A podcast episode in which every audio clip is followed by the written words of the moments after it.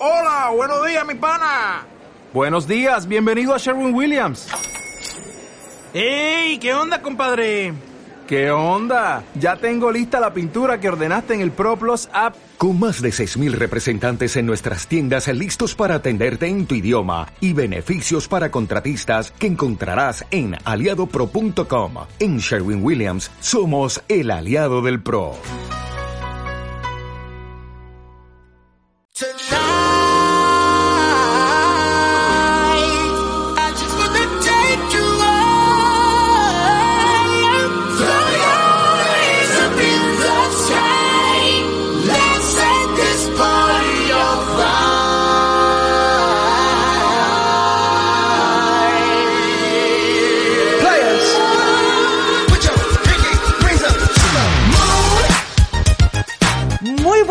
Tardes a todos. Aquí estamos un día más en Pata Pato con un montón, mira, las manos llenas de, de cosas que hacer con los peques de la casa.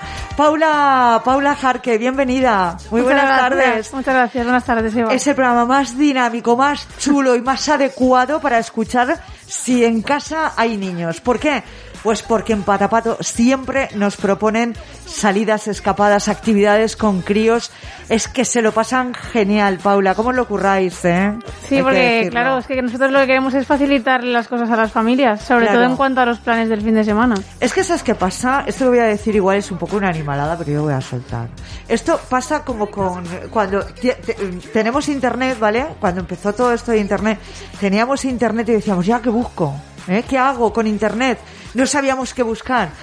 Cuando tienes un niño pasa igual, lo tienes y dices, ay, qué bien, qué bonito, cuando es pequeño. Y luego, ¿qué hago con él? ¿Eh? Claro. ¿Qué hago con él? Pues lo mismo. Aquí vas a encontrar un montón de opciones para que no se llegue nunca a esa conclusión de que qué hago ahora, cómo lo distraigo. Bueno, y nos vamos directamente hasta patapato.es porque ahí es donde encontraréis todas esas opciones que radiamos cada miércoles. Ya sabéis, aquí en soulradiolive.com, también en el 101.9 de la frecuencia modulada. Si vives en Valencia y provincia, Hoy es miércoles, es 5 de mayo de 2021 y aquí comienza la hora patapato. ¿Y qué vamos a tener hoy en el programa, Paula? Vamos con ello.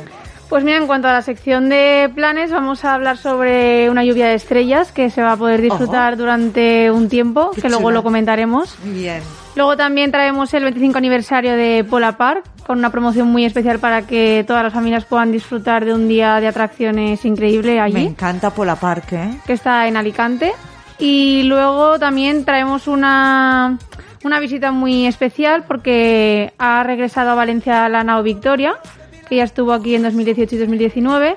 Y luego, pues como no, una receta súper rica de cookies de chocolate. Así no avanzamos en la operación bikini, pero ¿qué le vamos a hacer? Hoy hay que darse un gustazo ¿eh? de vez en Sí. cuando, ya está. Y hoy la receta lleva chocolate, con lo cual, pues bueno, redondita, redondita, como las galletitas. Sí.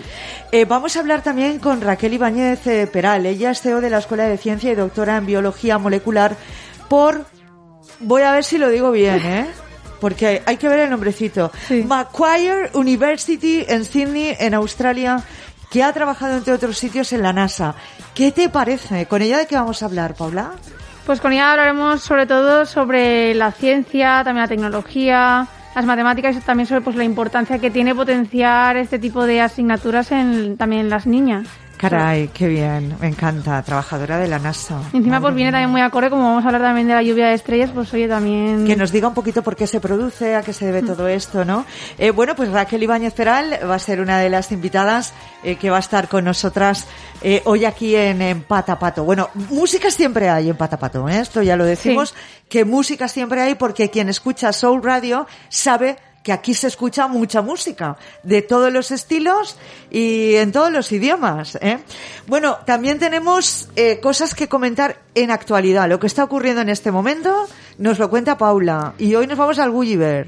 Pues sí, porque después de más de un año se ha vuelto a reabrir el parque y nada, pues en la sección de actualidad nos centraremos sobre todo en la reapertura y también lo que se va a hacer de aquí en adelante en el parque, que han planificado ya desde el ayuntamiento. Pues fenomenal, porque bueno, no todo es un camino de rosas. En el Gulliver hay algunas cuestiones que habrá que revisar y Sí. habrá que, bueno, pues darle solución, como es el caso de esas abrasiones, que por cierto yo me abrasé una vez en el Gulliver haciéndome la niña cuando no debía.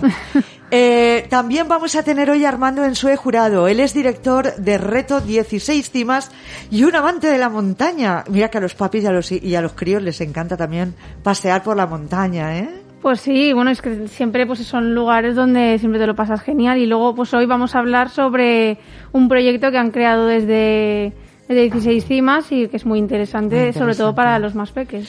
Pues hablaremos eh, de ello con ellos en un ratito. Sí. Y aquí arranca, como decíamos, la hora pata pato. Eso sí, eh, os vamos a invitar, por cierto, a que consultéis, como hemos dicho, patapato.es, a descargar la app, que es súper interactiva y súper sencillita de utilizar. Y también, eh, además para Android y, e para iOS, iOS, eh, sí. para las dos. Y en redes sociales. Sí, que Paula. estamos presentes en tanto en Facebook como en Instagram y nada, ahí pues también vamos subiendo todos los días contenido. Pues eh, ya lo sabéis, si queréis estar al día y que nos falte un buen plan en casa con los peques, hay que escuchar Patapato, el programa La Hora Patapato. Y por supuesto consultar toda la información, tanto en la página web patapato.es como en redes sociales como en la aplicación. Eh, y ahora Pedro J, nuestro técnico, mm, nos ha preparado una canción de estas que dices tú. Qué chula, ¿cómo se lo ha currado? Venga.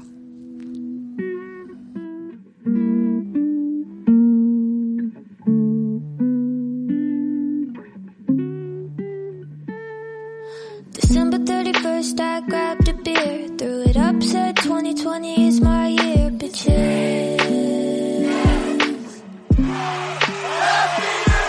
I honestly thought that that was true until I gave this motherfucker like a month or two. This is getting kind of ridiculous at this point. Yo, my cat died and a global pandemic took over my life. And I put out some music that nobody liked. So I got really sad and bored at the same time. And that's why I'm like low key fuck 2020. Still sad, still ain't got no money. I ain't got a watch up on my wrist. I just got some shit I gotta fix. Yo, low key fuck 2020. I don't know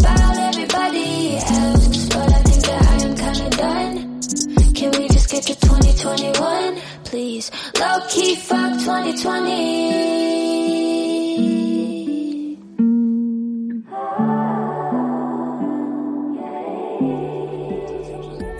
Hold up. Okay, that was a lie. The problems I got are honestly probably not that bad when I compare them to some shit y'all have. But I'm just stating the facts. This year is just whack. Emotionally, I am lonely and anxious and you feel me on that, low key fuck 2020. Still sad, still ain't got no money. I ain't got a watch up on my wrist. I just got some shit I gotta fix. Yo,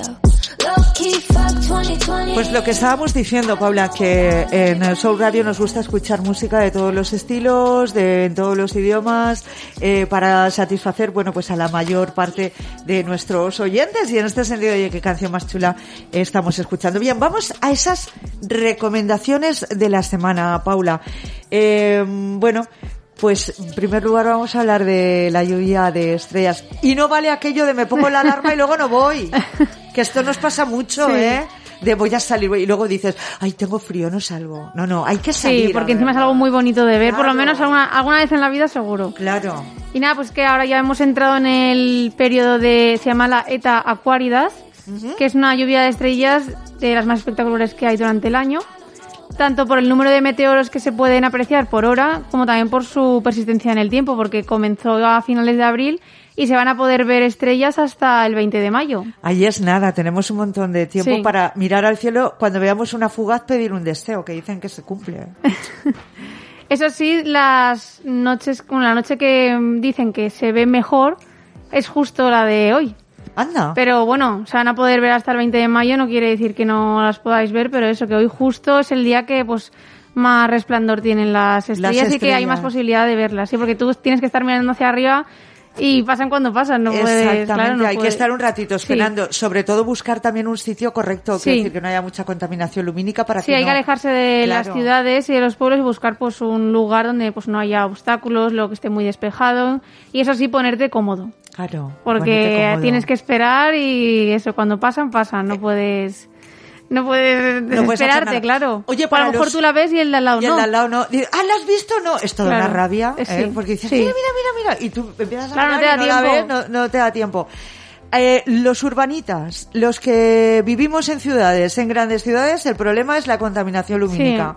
Aquello de que está lleno de farolas cada medio metro, porque es como tiene que ser, Hmm. que es- tiene que ver la ciudad por la noche. Pues nos vamos a un descampado con el coche. Pues sí.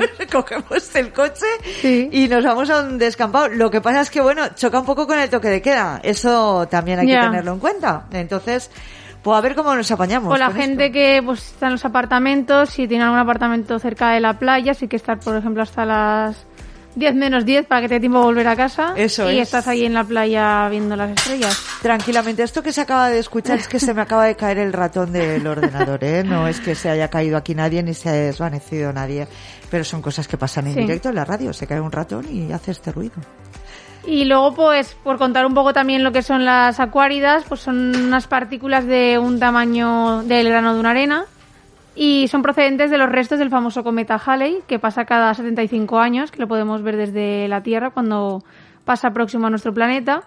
Y estos meteoros, pues, son brillantes de color amarillento, anaranjados o blancos. Y sus trazos son muy largos, que es lo que se hace, pues, como lo de la estrella fugaz. Y eso permite, pues, que nosotros lo podamos ver. Y de inicio son como el tamaño de un granito de arena. Sí. No me lo puedo creer, ¿eh? Es impresionante. Claro, sí, proceden de las partículas, luego ya se forman. se va formando Sí. y al final es lo que lo que acabamos viendo que la verdad es que impresiona es Sí. a mí me encanta la verdad es que sí los que hayan tenido oportunidad de Sí. a lo mejor ver alguna estrella fugaz alguna vez en su Sí, vida que parece algo súper insignificante, Sí, pero, lo ves y te... y te emociona sí. verdad sí sí sí sí Y lo mejor, bueno, no, no hace falta ni usar prismáticos, ni telescopios, ni nada. Es simplemente pues observar hacia arriba del cielo y ya está. y ya está no no hay que Sí. hacer absolutamente nada más Y ahora Eh. pues nos vamos al 25 aniversario de Pola Park. Pola Parque me encanta Sí. No puede haber más color en ese parque, por favor, qué alegría más grande. Todos los Pues colores sí. del mundo están allí.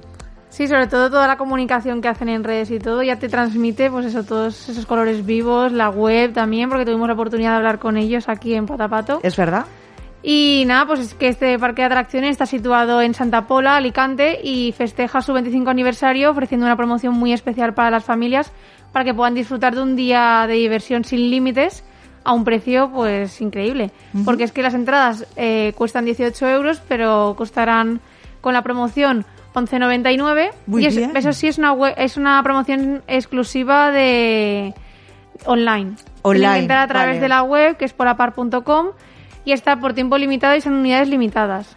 Bueno, Entonces, pero hay que estar atentos. Sí, ¿eh? porque cada día a la hora de la apertura del parque ya vuelven a aplicar en taquillas el precio normal, entonces hay que comprarlas con antelación y se ofertan 200 pulseras por día por venta online. Oye, muy chulo esto, ¿eh? Una iniciativa que está muy bien. Polapar.es, ¿no? Punto Punto com, com, sí. Polapark.com. Sí. Bueno, si ponéis Polapark en el buscador Se- de Google, lo- os, va, primero, os va a salir en, en primera opción para que el link para que podáis ir directamente a Polapark. Y luego, pues por recordar un poco lo que era el parque también, fue inaugurado en diciembre de 1996 y es todo un referente de la comunidad valenciana. De hecho, bueno, fue el primero en recibir el certificado como seguro y responsable frente al COVID a través del sello Safe Tourism Certified que otorga pues el Instituto para la Calidad Turística Española. Y en el parque disponen de 25 atracciones en un espacio de, ve- de 24.000 metros cuadrados, que es una que barbaridad. Es una barbaridad. Y cuenta pues con gran variedad de servicios también de hostelería, como bocatería, hamburguesería, pizzería y perritos calientes, o sea que hay... Ah, Vamos, para comer los peques pueden escoger el sitio que más les guste. A ver, que Patapato se emite de 8 a 9 de la noche, ¿vale? De 7 a 8 en Canarias, pero aquí en la península de 8 a 9 de la noche hace hambre, ¿eh? Sí. Y ha- has nombrado los perritos calientes y eh, la comida que podemos encontrar en, en Pola Park y, y se nos está haciendo un agujero en el estómago. Yo ahí lo Sí. dejo, Y ¿eh? encima cuando vas a un parque de atracciones, aparte de que te lo pasas súper bien con las atracciones, en el lugar donde Sí. vas a comer también, está muy chulo. También, sí, además, eh, bueno, este tema de Sí. los perritos calientes es muy manido cuando vas con los críos Sí. porque les encanta, entonces no tienes ningún problema, porque de lo que se trata es de salir, realizar actividades en, en Pola Park y subir a todas las atracciones eh, posibles que nos ofrezcan, y sin tener ningún mareo ni por comida ni por bebida ni nada. Hoy es un día para disfrutar, ¿no? Sí. Y nada, pues ahora nos vamos también a una visita muy especial, que es la de la Nao Victoria, que ha vuelto a Valencia, tras visitarnos en 2018 y 2019. Y la réplica del navío, que entre 1519 y 1522 realizó la primera vuelta al mundo, está ahora en la Marina, junto a Vélez Events, y se puede visitar hasta el 9 de mayo.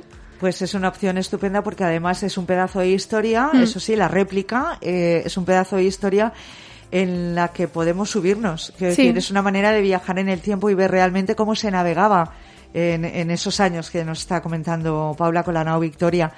Que desde luego lo piensas bien y dices, ¿cómo podían hacer Sí. esos viajes tan tremendos, tan largos, sin saber muy bien eh, Lo dónde que- iban a acabar, ¿no? O, Porque- o lo que les podía pasar durante el trayecto. Claro, allí ni piloto automático, ni timón automático, ni nada, de Nada. nada. Allí era timón a base de mano y Sí. bueno, y tirar y ver dónde te llevaba el viento en muchas ocasiones, ni motores ni nada. ¿eh?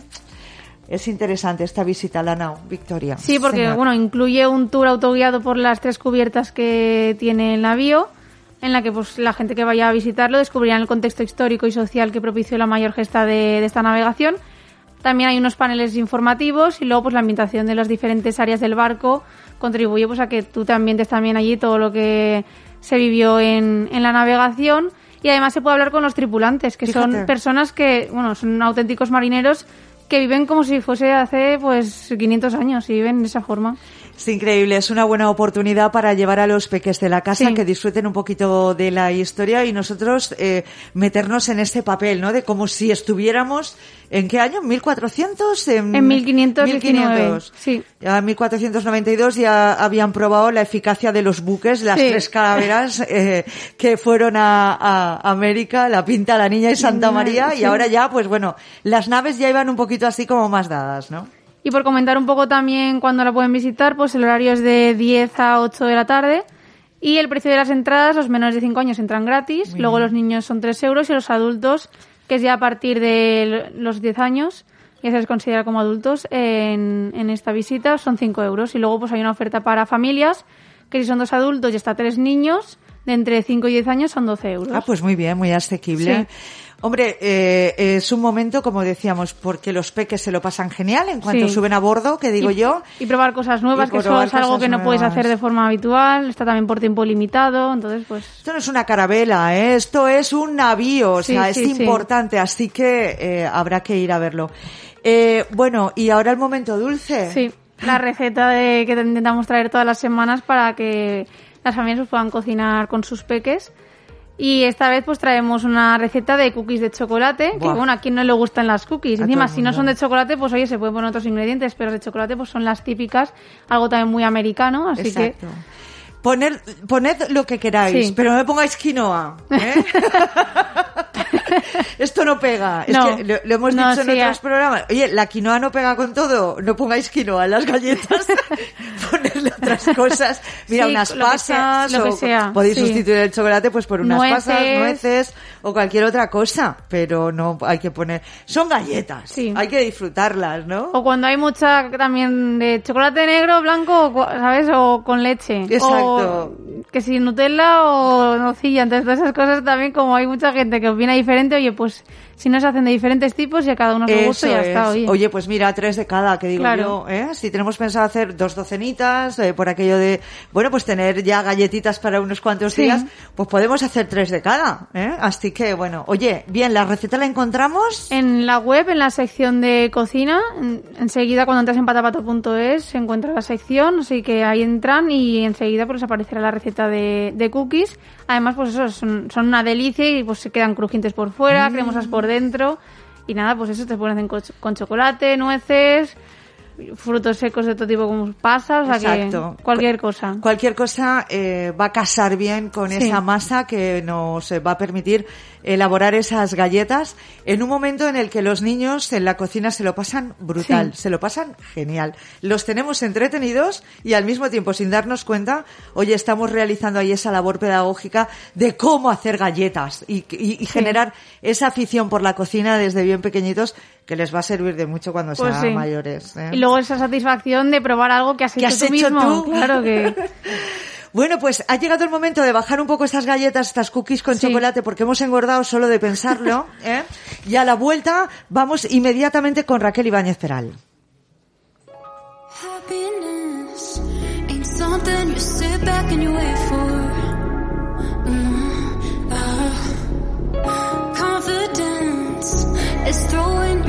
Through every brick wall. Mm, ah. I kickstart the rhythm, all the dramas in remission. No, I don't need permission.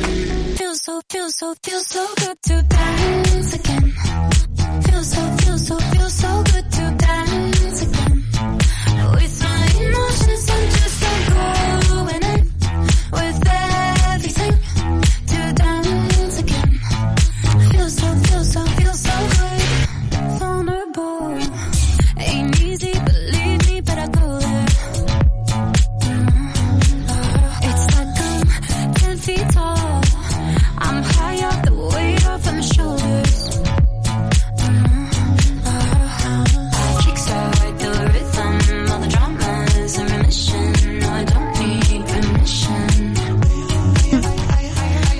Bueno, pues eh, mientras disfrutamos de la música y de las canciones, ha llegado el momento de darle eh, las buenas tardes a Raquel Ibáñez Peral. Raquel, muy buenas tardes, bienvenida.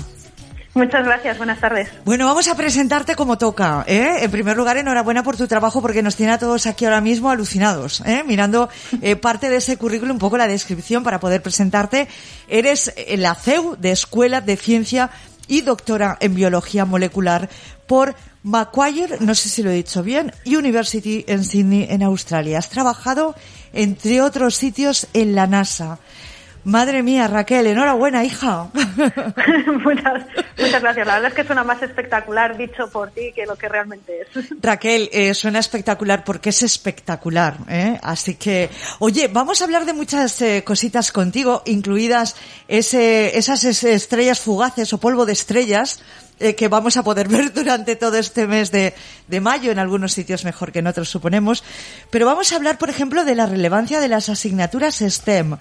¿Qué quiere decir esto? Pues que están muy demandadas y están muy de moda actualmente en educación. Pero ¿qué son estas asignaturas STEM?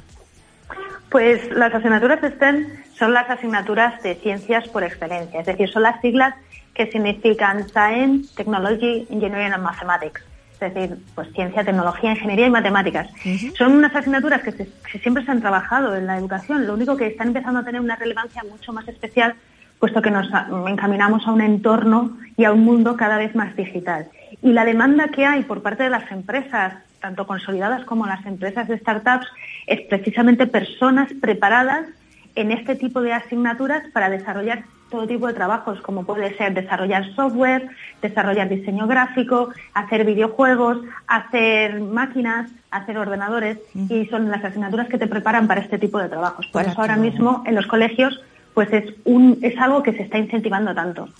y que sirve de muchísimo porque estamos hablando del futuro a modo de asignatura, pero la importancia de ponernos en femenino en este caso eh, es porque hay que potenciar en las niñas, ¿no, Raquel? Estas asignaturas estén. ¿Qué pasa? Que ahora hay más niños que niñas eh, orientados y estudiando este tipo de asignaturas, poniéndole especial interés. Bueno, tradicionalmente estas asignaturas siempre han sido mm, más de niños que de niñas. Por ejemplo, las matemáticas ha sido una asignatura donde normalmente los niños han estado más cómodos que las niñas, o la ingeniería. Solo hay que ver los datos eh, Claro. estadísticos que hay de cuántas mujeres entran en ingeniería. A día de hoy son muy pocas. En el pasado eran casi ningunas o nulas. Entonces sí se está haciendo un esfuerzo por parte de todo el ámbito educativo y el ámbito universitario para que las niñas entren cada vez más en estas carreras y en estas asignaturas. Y es un esfuerzo que, que se va haciendo cosas, se van consiguiendo cosas. Sí que es cierto que cada vez empieza a haber más niñas más interesadas, y, pero queda todavía mucho camino por recorrer ahí. Queda todavía trabajo, ¿verdad? Mm. Pero ahí está esa, esa propuesta y este empeño que nos parece, desde luego aquí en Patapato nos parece eh, más que recomendable y adecuado. Está conmigo aquí mi compañera Paula, eh, pendiente de todo lo que se está contando en la entrevista. Sí, bueno, Raquel, buenas tardes. Hola, Nos- buenas tardes, Paula. Nos interesa realmente, bueno, pues todo lo de las asignaturas STEM y queríamos saber también qué propuestas o proyectos tenéis actualmente para fomentar este tipo de asignaturas. Pues mira, tenemos, tenemos dos cosas. Por un lado, nosotros desde Escuela de Ciencia siempre hemos trabajado para, para potenciar las STEM. De hecho, estamos especializados en educación, en ciencia y tecnología. Así que realmente es nuestro fuerte porque es a lo que nos dedicamos. Y por el otro lado, eh, estamos desarrollando un proyecto con la Universidad Politécnica de Valencia que se llama AppSteam. Es un proyecto, en realidad es un torneo de programación de videojuegos y programación de aplicaciones móviles, en el que están involucrados colegios de Valencia y provincia. Actualmente hay 90 colegios que tienen equipos participando en el App Steam. Estos son 90 proyectos de programación de videojuegos y 90 proyectos de, de aplicaciones móviles. Esos son muchísimos alumnos, más de 1.200 alumnos desarrollando videojuegos y aplicaciones, lo cual es una gozada. claro. Eh, están todos ahí desarrollando esos videojuegos. La final es el mes que viene, la final es en junio. Y, ya están empezando a subir sus proyectos y eh, tiene pinta de que van a ser unos proyectos realmente interesantes y con un poco de suerte incluso se hacen virales, tanto los videojuegos como las aplicaciones. Claro, y sobre todo ver a gente tan joven haciendo este tipo de, proyectos, pues también impresiona, porque son totalmente capaces, y, pero luego piensas en la edad que tienen y dices, jolín, pues, qué cracks, Sí, claro. Es a partir de 10 años. Claro, por eso que impresiona. Hay niños muy pequeños, de 10, 11 años, y luego también hay jóvenes de 17 años, que, que participan y compiten entre ellos. Y eso también es muy interesante, ver un equipo de chavales de 16, 17 años con la capacidad que tienen y el conocimiento, pues que claro, son más mayores, pero también tienen una disciplina más alta, se comunican mejor, trabajan, se supone que trabajan mejor compitiendo contra equipos de 10 años, eh, que el conocimiento pues, pues es otro. Pero lo curioso es que cuando llegan al desarrollo del videojuego, de la aplicación, el resultado final no sabrías decir cuántos años tienen los que han hecho ese, ese proyecto porque como tú ya no estás viendo las caras, sino estás viendo el proyecto final, y sorprende mucho, porque hay niños de 10, 11 años que le meten tantas ganas y tanta ilusión al proyecto que superan las, las dificultades técnicas, porque al final hay mucha dificultad técnica y la acaban superando. También es verdad que tienen ayuda del profesor, son, son grupos de profesores, entonces el profesor también y su, y su involucración en el proyecto ayuda mucho a que, claro, a que esto salga bien. Madre mía, 90 colegios en, Valencia metidos, eh, eh, bueno, pues en, en todo esto que, que nos estás eh, contando. Eh, ¿qué, ¿qué, es lo que, ¿Qué es lo que provoca que un niño eh, pequeño diga, oye, me interesa mucho este área, quiero seguir en este camino? ¿No se lo plantean así o se, se lo plantearán, yo me imagino, que más como una consecución de un día a día, ¿no? Algo que han vivido a lo mejor en casa desde pequeños. ¿Qué es lo que motiva a los peques a que con 10 años ya se puedan poner a competir en este sentido? Es la pregunta de oro. ¿Qué les motiva?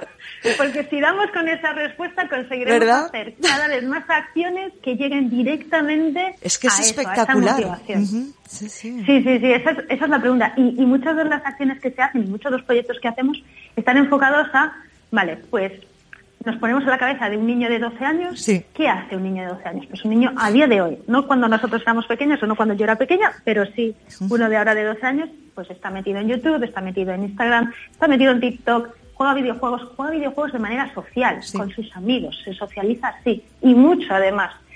Pues todas las acciones que estamos haciendo es, vale, nos metemos en tu mundo, te entendemos, sabemos cómo te gestionas, cómo te mueves, lo que te gusta, pues vamos a aprovechar este interés que ya tienes, porque lo tienes, porque es a lo que haces, y te vamos a, a, poner propuestas para que desarrolles cosas en lo que a ti te gusta. Y ahí es cuando hemos empezado a, a tener más éxito en todos los proyectos que hacemos. Ahí, apostando por la emoción que les provoca, ¿no? El hecho de poder competir, de poder desarrollar y de poder tirar en esta línea eh, con, con, con, éxito, ¿no? Viendo que se superan esas barreras poquito a poquito y esas dificultades que entraña pues el aprendizaje. Desde luego, emocionante es, y no me extraña la respuesta que tiene. Bueno, hay, tenemos que hablar también de la Escuela de Ciencia porque creo que tiene preparado un campamento de verano espacial Así que nos encantaría que nos contaras en qué consiste todo esto. Bueno, el campamento espacial es una pasada. bien suena esto. es una pasada, es un campamento para convertirse en astronauta todo lo realista que hemos conseguido hacer esto. Entonces, es un campamento que dura de lunes a viernes, es una semana y es diario, de 9 de la mañana a 5 de la tarde. Pero cada día se hace una experiencia impresionante. Entonces, nos vimos cómo trabaja la ESA y cómo trabaja la NASA en, el, en, en- en- en formar a un astronauta, ¿no? Y Dijimos, vale, ¿qué, qué es una de las primeras cosas que hace un futuro astronauta? Pues evidentemente aprender a manejarse en el aire, y volar y saber pilotar. Casi todos saben pilotar decimos, pues esto lo tenemos que hacer. Así que una de las experiencias del campamento espacial es, llevamos a los alumnos al aeródromo de Holocao y allí un piloto profesional de verdad les enseña cómo se pilota una aeronave, cómo son los mandos que hay que tener en cuenta y demás. Y cuando están preparados, coge a cada uno de los alumnos de uno en uno y los sube con él en la aeronave como copilotos. Entonces, despegan en la aeronave de verdad, vuelan, además vuelan sobre Holocao y Liria, y si el piloto les ve preparados y las condiciones climatológicas son las adecuadas, son ellos, los alumnos, los que cogen los mandos y pilotan. Madre mía. Y luego ya aterrizan, eso sí, eso sí que lo hace el piloto, por supuesto, porque son las fases más complicadas que hay. Y esa es, el- esa es la experiencia del primer día, que ya de entrada es Madre mía. tremenda. De entrada es como para que te digan, de aquí no me sacáis en todo el año, ¿eh? Lo dicen los niños a los padres, aquí me quedo y aquí, ¿eh? A- Sí, aquí es muy, va- es muy vamos a dejar aquí emocionante, es muy emocionante. desde En- luego, eh, desde luego que sí. En YouTube hay un montón de vídeos, porque lo hemos hecho más años, hay un montón de vídeos de ellos en la aeronave despegando y las caras lo dicen todo. Cuando están y cuando cogen los mandos para bueno, hay de todo. Hay algunos que, que tienen miedo y se les nota que tienen miedo, Sí. pero la emoción les, les supera el miedo. Madre mía, que, que desde luego, y yo no he visto, yo no sé, Paula, eh, Yo no. pero yo no he visto campamento más divertido que este. Yo tampoco. Eh, que nos acerque más a lo que todos, eh, eh, bueno, a lo que muchos niños dicen de pequeño, ¿no? Sí. Cuando te preguntan, ¿qué quieres ser de mayor? ¿Astronauta? ¿Eh? O, o a las niñas, cuando nos lo preguntaban, ¿astronauta? Irme. Pues oye, acercarnos. luna. A la luna, exacto, irme a la luna. Eh, acercarnos a todo esto es eh, una, una maravilla. Eh, no sé si tienes que aportar algo más a cuenta de esta escuela de ciencia, pero eh, a nosotros aquí tenemos un par de preguntitas más que hacerte, ¿eh? Pues solo del campamento, Sí. que ese es el primer día, porque quedan más días. Solo co- comentar que el segundo día vamos a hacer otra cosa que también hacen eh, los astronautas profesionales, que es trabajar sin gravedad, prepararse para trabajar sin gravedad. ¿Qué ocurre? Que aquí en el planeta trabajar sin gravedad es casi imposible, porque, es, porque, porque nos lo Hay pocos sitios que se pueda hacer esto. Claro, entonces la manera que tienen de hacerlo es en piscinas. Entonces hacemos lo mismo, nos los llevamos a una piscina y hay dos buzos profesionales les enseñan cómo se hace una inmersión con seguridad, cómo se pone todo el equipo, cómo se trabaja, la, bom- la botella de aire y demás. Y cuando están preparados los sumergimos en el fondo de la piscina con todo el equipo y los buzos y tienen que reparar una máquina que hay en el fondo. Entonces, para eso se tienen que poder comunicar entre ellos, mantener la flotabilidad, mantenerlo todo. Es una prueba realmente difícil, pero que se lo pasan genial. Ostras, pero qué compleja, bueno, porque, claro, por favor. Ellos se van, las piezas se les van, porque claro, hay flotabilidad, entonces todo el mundo... Y al final lo consiguen, lo consiguen, pero la verdad es que es muy, muy divertido y casi ninguno ha hecho nunca nada parecido al submarinismo. Madre Así que mía. ya de entrada ponerse los tubos, el respirar bajo el agua, ya es en sí un reto. Raquel, llevamos dos días de campamento, de campamento y hemos cogido un avión y, nos, y hemos reparado una, una máquina ingrávitos. Eh, ¿Qué más nos puede, eh, nos puede ofrecer el campamento? Porque ya que, no sé. Si luego ya los, los otros días son un poco más tranquilos, emocionalmente más tranquilos, porque, porque si no, yo creo que el cerebro ya no, no, te, no te permite asimilar más. Eh, los otros dos, los otros tres días, pues dos de ellos montamos un rover, como, los como el rover que está ahora mismo en la superficie de Marte eh, mirando muestras. Caray, de eso te queríamos preguntar luego también. De ¿Qué te parece esa misión? ¿Cómo está desarrollando? Pero vamos a Ah, seguir bueno, con esto. Genial. O sea, es de las misiones que están funcionando súper bien, todo va planificado. Pues nuestros alumnos van a hacer algo parecido. Algo van a montar un parecido, rover, qué bien. sí, montan un rover y lo programan. Y van a tener que hacer diferentes misiones en unas plataformas que les hemos preparado. Ajá. Y luego hay otro día que hemos desarrollado la, la cápsula Soyuz. La cápsula Soyuz es la cápsula que a día de hoy manda a los astronautas del planeta Tierra a la Estación Internacional. Es una cápsula pequeñita donde me- entran tres astronautas como máximo y, y ellos lo que van a hacer es una simulación de cómo se planifica esta misión. desde el despegue de la cápsula, todo lo que es el viaje y luego el acople a la estación internacional, que es la parte realmente más compleja, este acople. El acople, ¿no? Es eh, como el aterrizaje y el despegue, ¿no? En los, en los Sí. aviones es el momento más complicado. Sí. Y bueno, básicamente en eso consiste la experiencia, que, decir que, Uf. que no es poco. No es poco, Raquel, madre mía de mi vida, si nos dan ganas aquí a la gente a que estamos sí. eh, en la radio de coger y, y ahora nos dirás de qué manera podemos enterarnos de todo esto a través de internet para que los papis tengan esa buena referencia. Pero antes de irte, es que cuando tenemos a alguien así eh, que nos cuenta estas cosas, Sí. eh, valorando un poco la misión de Marte, ya que la has, eh, la has nombrado, nos llama muchísimo la atención esa superficie con esa nitidez y esa claridad con la que nos llegan esas imágenes que parece que estemos en Almería o parece que estemos aquí mismo en la Tierra. ¿Cómo puede ser esto? Bueno, La tecnología ha avanzado muchísimo desde esa primera misión a la Luna. Hay que tener en cuenta que, que la primera misión a la Luna lo, lo que llevaban era... O sea, cualquier, cualquiera de nuestros móviles es mucho más potente más que potente. toda esta nave espacial. Entonces, a día de hoy, tanto la tecnología como las transmisiones, las comunicaciones, eh, el equipamiento técnico que llevan los rovers es, es completamente diferente y completamente nuevo. Madre mía. Y es- estos son los, lo- la parte pública, es decir, es, es NASA en comparación, en colaboración con las otras agencias espaciales. Pero lo que está teniendo ahora una entrada tremenda es la exploración espacial privada, es decir, SpaceX Sí. y otras y otras empresas que se están metiendo en el mundo de- del espacio y del universo y por ahí también va a haber una salida muy interesante porque empieza a haber competencia. Claro, claro, exacto. Entonces, eh, los avances tecnológicos van a ir ahí a la carrera, ¿no? A ver quién llega antes. Y va a ser una gozada porque lo vamos a ver. Es increíble. Yo de verdad es que se me ponía, la primera vez me puso la piel de gallina viendo esas imágenes tan nítidas, con esas montañas, esos relieves que tiene Marte, y es que te metes en situación y dices, es que estoy viendo Marte. Es que, mm, madre mía, esa bola, ¿no? Ahí arriba, flotando en mitad de, de la nada, eh, un sitio inalcanzable hasta hace nada. eh, pensábamos que eso no se iba a poder alcanzar y ahora, pues fíjate, estamos cada vez, eh, Raquel, más cerca incluso de viajar a Marte. ¿eh? Sí, bueno, de hecho, eh, la ESA acaba de abrir ahora una, una convocatoria pública a todo el mundo quien quiera entrar en el programa espacial para convertirse en astronauta. Así que cualquier persona mayor de edad, eh, eso sí, tiene que haber hecho eh, tener, tener estudios de alguna ingeniería. ¿vale? Claro, para Y un quiera- momento dado poder, eh, claro, ponerlo en práctica, si hiciera falta. y quiera participar, puede ahora mismo está abierta la convocatoria para entrar en el programa espacial de la ESA. Madre Yo lo dejo ahí, que es muy interesante. Conozco personas que, que están intentándolo y han hecho ya la, la application form, Madre así que. Eso también está muy guay. Me imagino ese momento en el que despegas. ¿Dónde vas? Rumbo a Marte. No dices tú me voy a Santo Domingo, no, es que me voy a Marte. Claro, imagínate la familia en esa comida, ¿no? El día de antes. Bueno, llévate algo de abrigo por si refresca y estas cosas.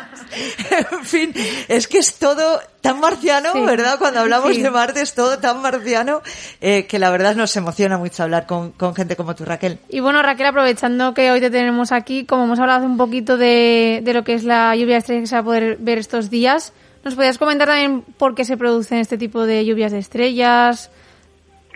Vale, las lluvias de estrellas, Sí. en realidad, de manera general, ¿vale? Sí. Son, son meteoritos, pero que no, no llegan a, a aterrizar. Entonces, o es bien polvo de estrella, o bien es- son, son trocitos y partículas, entonces se producen cuando cruzan la atmósfera y se van quemando. La gran mayoría de ellas, pues evidentemente no, no, no, no colisionan contra nuestro planeta, se deshacen o se desintegran en la atmósfera, lo cual es una gozada. Pero muchos de ellos sí que acaban aterrizando, o sea, muchos de ellos sí que acaban colisionando. Generalmente en el mar, por suerte, y alguna vez de vez en cuando en tierra y alguna vez de vez en cuando en tierra habitada. Pero eso no es, no es tan habitual. no es tan habitual. Claro, que te caiga un cascote estelar en la cabeza no tiene que hacer mucha gracia, aunque luego No. te lo metas en la estantería de casa y digas, mira, esto me cayó en la cabeza y viene del espacio. Pero claro, afortunadamente nos apetece más casi que si caen en el mar y nosotros poder disfrutar de ese sí. espectáculo que nos ofrecen durante todo este mes de mayo, ¿no? Estaba comentando. Sí, hasta el 20 de mayo, más o menos, se podrán ver las, las estrellas. Pues eh, Raquel Ibáñez Peral, enhorabuena por tu trabajo. Caray, qué cantidad de formación que tienes y cantidad de información que nos has dado esta tarde de manera resumida aquí en Patapato, así que te lo agradecemos mucho, te agradecemos mucho que hayas atendido nuestra llamada. Y quién fuera niño para volver a ir a esos campamentos ahora con vosotros, ¿eh? Madre mía. Yo os lo agradezco por darnos altavoz y voz a, a, lo que hacemos porque a veces es difícil llegar a todo el mundo y, y a veces hacemos, o, o, o, no solo nosotros, en general se hacen cosas muy interesantes en ciencia y Claro. tecnología y lo que cuesta es llegar a, a las personas. Así que gracias a vosotras. Oye, Raquel, una última cuestión. ¿Dónde podemos encontraros? Pues estamos en calle Islas Canarias 90, Ujú. aunque lo más fácil es que nos encontréis por internet, Por que internet. es escueladeciencia.com.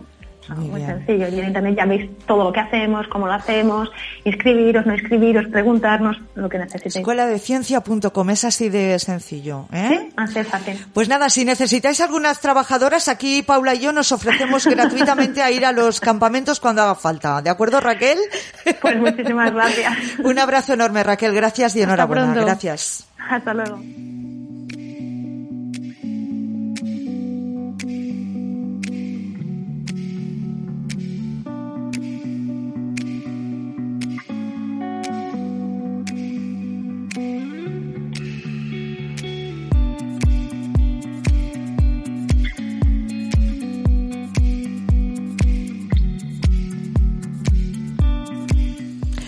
Bueno, la verdad es que después de esta información que nos ha dado Raquel, ¿verdad, Paula? Madre mía, qué campamento. pasada de campamento. Pilotar un avión, madre mía de mi vida.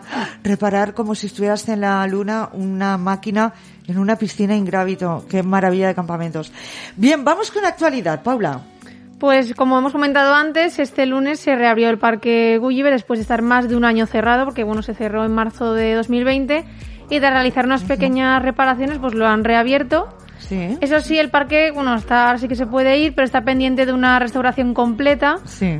y la rehabilitación integral prevista para el futuro incluirá también pues una mejora del acceso del parque y también de la zona de merendero que hay alrededor de, del recinto, que es, de hecho es una de las más utilizadas de la ciudad. Y se trata de un espacio que, que cumplirá su función de espacio lúdico para actividades colectivas y a la vez también pues actuará de antesala de- del Gulliver. Muy bien.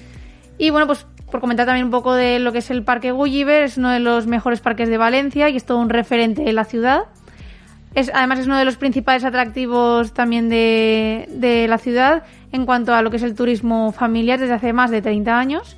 Y está situado en el tramo 12 de- del Jardín del Turia para que también pues, la gente lo tenga un poco ubicado. Y es una enorme figura de 70 metros que representa al protagonista de la obra del Gulliver. escritor irlandés Jonathan Swift y es un gigante sobre el que pues los niños, incluso también los adultos, que ahí siempre, Sí. yo también recuerdo cuando iba de pequeña, siempre venían mis padres también Siempre. para, se tiraban por los toboganes. lo Acabamos tirándonos genial. todos Sí. por los toboganes y pasándonoslo pipa, ¿eh? Que lo más recomendable, pues siempre nos decían que fuésemos con vaqueros, por eso de las abrasiones. de las abrasiones, sí. porque yo toqué con las manos sin querer al bajar el tobogán y me quemé las yemas de los dedos. Sí. Tener cuidado. Ujú. Y bueno, pues este parque fue encargado por el ayuntamiento en 1990 al arquitecto Rafael Rivera y al artista fallero Manolo Martín y consta de una estructura vacía revestida de materiales blandos fo- formando sobre ella pues diferentes zonas de juego como hemos comentado los toboganes, también pasarelas, escaleras y luego pues la entrada al recinto del parque es totalmente gratuita para todos los visitantes. A disfrutar al Gulliver, ¿eh? Y si no, pues te contamos un cuento. ¿Qué te parece, Paula? Pues sí. ¿Eh? Contamos cuentos también, esto es muy de padre a Sí, hijos. sí. El cuéntame un cuento. Yo me ponía discos de vinilo, ¿eh? Con la ¿Ah, sí? ratita presumida, caperucita roja y todo eso.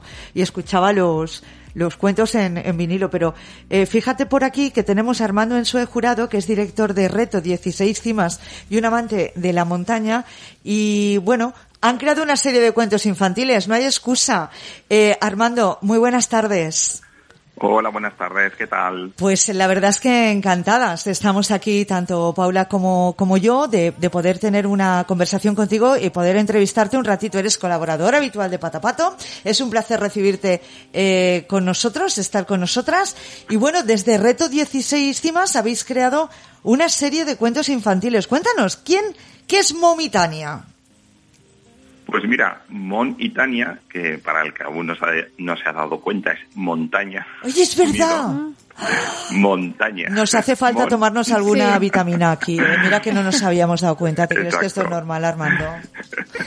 Pues mira, Monitania es, es una aventura, y ya os anticipo, una aventura increíble, pero que también es una excusa para que los chavales, digamos, aprendan de, de los valores positivos de, de la montaña, pues que aprendan pues un poquito de lo que es humildad, sacrificio, igualdad, compañerismo, compañerismo pero también individualidad, salud, etc., pues a través de, de- de una gran aventura que van a, van a tener dos chavales que les va a ocurrir, digamos, en, en la península ibérica. Interesante esto, ¿eh? Y bueno, Armando, buenas tardes. Buenas tardes. ¿Que, ¿Por qué piensas que es necesario Monitania? Pues mira, eh, bueno, como habéis, habéis- me habéis presentado, yo soy un amante de- del Sí. turismo activo y en especial de la montaña. Y yo creo sinceramente que así como en otros países y, por ejemplo, en, o aquí en el País Vasco y Cataluña, los niños desde muy, muy, muy pequeños los ves por ahí subiendo montañas, senderos con los padres, pues yo noto un poquito en falta a veces en, no sé, por ejemplo, en la comunidad valenciana Hmm. me preguntan mucho, oye, pero ¿puedo llevar a mis hijos? Oye, pero como si los niños fueran jarrones chinos, ¿sabes?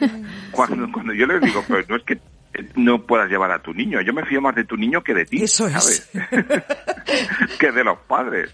Y es como, no sé, como una especie de, de barrera que se marca, bueno, cuando ya el, año, el niño sea mayor, cuando tenga 10 años, ¿y ¿qué va? Si el niño lo puedes llevar perfectamente con 4, con 5, con 6 años a la montaña. Claro. Hay un poquito que, que romper esta barrera. Y para eso es monitaña, simplemente para, para que el niño le diga a su padre, papá, va, vámonos a la montaña. Eso es monitaña. Eso es, ¿no? Eh, algunas recomendaciones. Estábamos diciendo que porque eh, siempre nos preguntamos, ¿me puede llevar al niño? ¿Me puede llevar a, como decimos aquí en Valencia, al nano? ¿Eh? Sí. Me voy con los nanos. ¿eh? Eh, algunas recomendaciones para realizar turismo activo con niños, no sé, como llevarse un carrito o una tableta de chocolate, no sé, cosas de estas y otras más serias. Pues mira, me, me, me gusta que me hagas esta pregunta porque las recomendaciones para hacer turismo activo con niño son las mismas que para hacerlo con tu marido, con tu novio, con mi novia, con ¿sabes lo que te ¿En quiero serio? decir? Las Sí. mismas. Los niños son personas, pero un poquito más pequeñas. Por lo tanto, yo lo que recomiendo es, eh, sobre todo, mm, que tú te emociones, porque entonces ellos se emocionan. Claro. Lo primero, que seas un poquito niño y te pongas a su altura. Muy que mm, luego también, pues que siempre eh, no cojas una, vamos a probar subir una montaña. ¡Hala, pum! No. No. Te preparas la ruta. Claro. Empiezas de poco a mucho, pero pero que, que no subestimas tampoco al niño. Y lo bonito siempre es pues hacer un pequeño planning, contarle una aventura, por ejemplo, imagínate, pues no sé, vamos a subir los tres picos más altos de la provincia y tal, y les explicas y, y un poquito les, les haces cómplices de, Claro. de la aventura. Les a la hora de metes ahí en situación, claro. Correcto, y sobre todo a la hora de prepararlo. Y por lo demás, exactamente lo que te lleves tú, agua, comida, ropa, siempre si es posible, de montaña, no unas zapatillas porque resbalan, Mm. sino si puede ser todo lo que cojas se ha adaptado a la montaña, pues un poquito la misma mochila que te hagas tú, se la tienes que hacer a él. Claro. Repito, mm, rompamos esa barrera. El niño es una persona en pequeñito. En pequeño, claro, muy bien. Motivarlo y luego pues lo mismo, que nos preparamos nosotros un buen calzado, etcétera, etcétera, y, y a tirar para adelante. Lo del carrito entonces lo dejamos, ¿eh? No, el no, carrito no, de- a ver. lo llevamos, sí, vale. Yo soy partícipe de que el niño ande. Ande, Quiero decirte, sí. no le vas a subir a la neto en tu primera ruta, pero Estaría puedes hacer una. Exacto. Abracito. Exactamente. Correcto. Pero puedes hacer una ruta más cortita donde pues lleves esa especie de, de mochila que llevan ahora para los niños. Lo que pasa es que a partir de dos años tú te vas a cansar. Pero aunque sea de un kilómetro, que el niño ande y al siguiente semana o al siguiente mes, pues kilómetro y medio. Muy bien, poco a poco, Y- exacto, y sobre todo, si es posible, no lo cojáis de la mano, que el niño ande, que se caiga, se tropiece. Que se pele las rodillas, que lo echamos de menos, los niños con las rodillas peladas, que es lo más bonito del el mundo. suelo, que toque el suelo, que se caiga de culo y se levante, cosas así, mm, que, que el niño toque la montaña, que, que toque el barro, que, que todas Sí. esas cosas que para eso está. Claro, Siempre, por supuesto, con, con cuidado y protección. Claro, No, claro, no vamos a dejar. No, pues que se tire por esta ladera. No, esto tampoco. Pero bueno, dejarlo que experimente, que se ensucie como nosotros cuando éramos pequeños, ¿no? Que nos Correcto, ensuciábamos, nos ponía las botas de agua y como Sí. hubiera un charco allá que íbamos, ¿eh?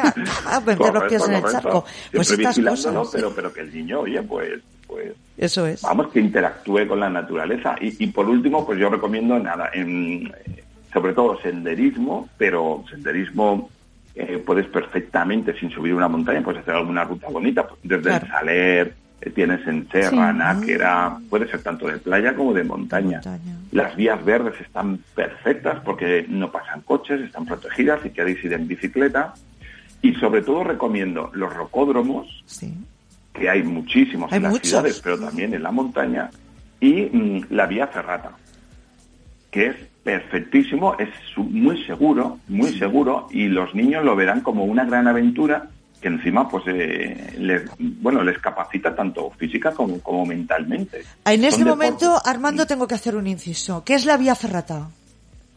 Pues mira, eh, como le explico yo a los niños, imagínate que le ponemos unas, gra- unas grapas con una grapadora gigante a la montaña, Sí. ¿vale? Y hacemos una especie de escalera. Ajá. Ah, Eso vale. es.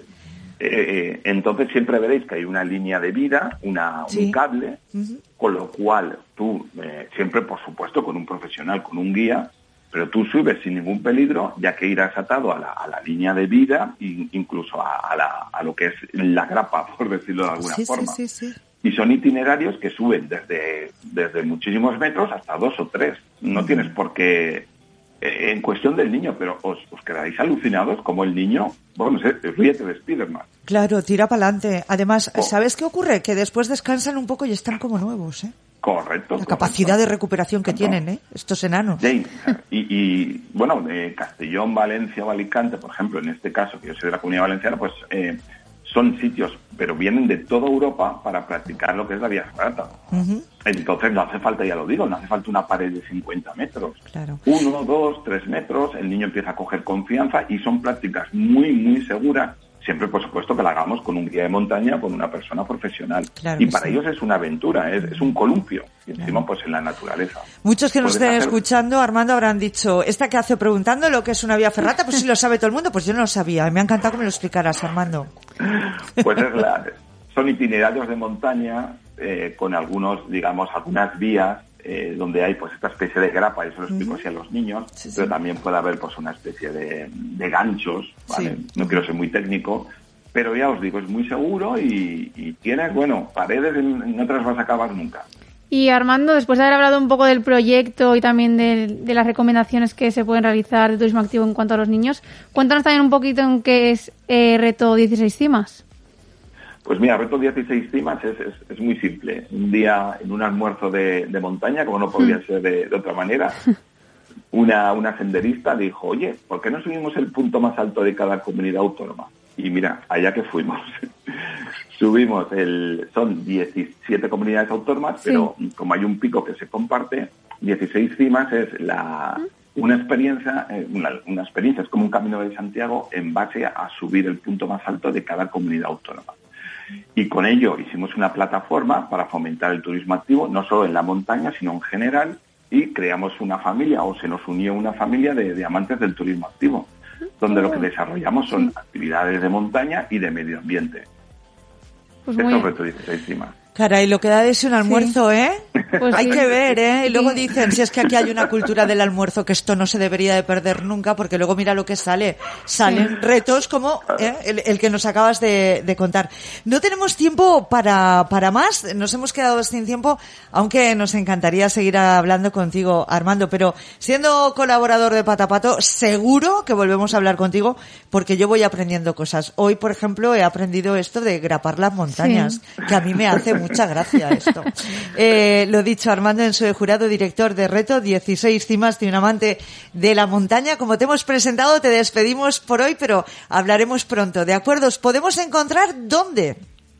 Pues mira, con que os metáis en reto 16 cimas en Google, enseguida saldrá Sale. nuestra página y allí tendréis siempre información de nuestro programa de turismo activo, nuestro programa de radio de medio ambiente y de los próximos cuentos que, que si no pasa nada, el 1 de septiembre ya, ya estarán. Armando, seguid contándonos cuentos que esto siempre es un buen asunto y sobre todo ahí a fomentar ese, bueno, pues ese deporte, esa actividad eh, de montaña y de, y de playa que es impresionante para poder pasear y, y disfrutar. Gracias. A vosotros. Como decimos con Monitaña, la naturaleza es la escuela más divertida. Eso es. Seguid contándonos cuentos. Gracias. Bueno, eh, que hemos llegado al Sí. final del programa. Tenemos que ir eh, despidiendo. Eh, Paula Jarque, ha sido un placer tenerte de nuevo y hablar de tantísimas cosas como las que cada miércoles intentamos, eh, bueno, pues contar a todos nuestros Sí. oyentes en la hora Patapato.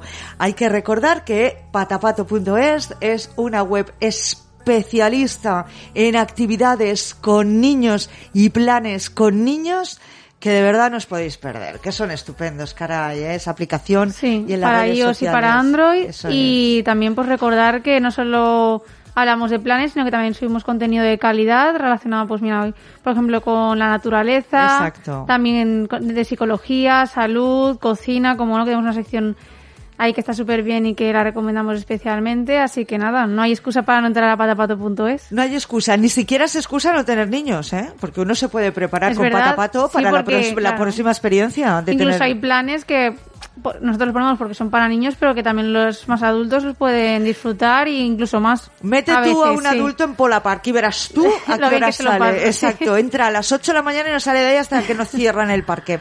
Eh, Paula Jarque, lo dicho, que ha sido un placer, que el miércoles que viene más, ¿de acuerdo? Sí. Y a todos Siempre vosotros a disfrutar del miércoles, ¿eh?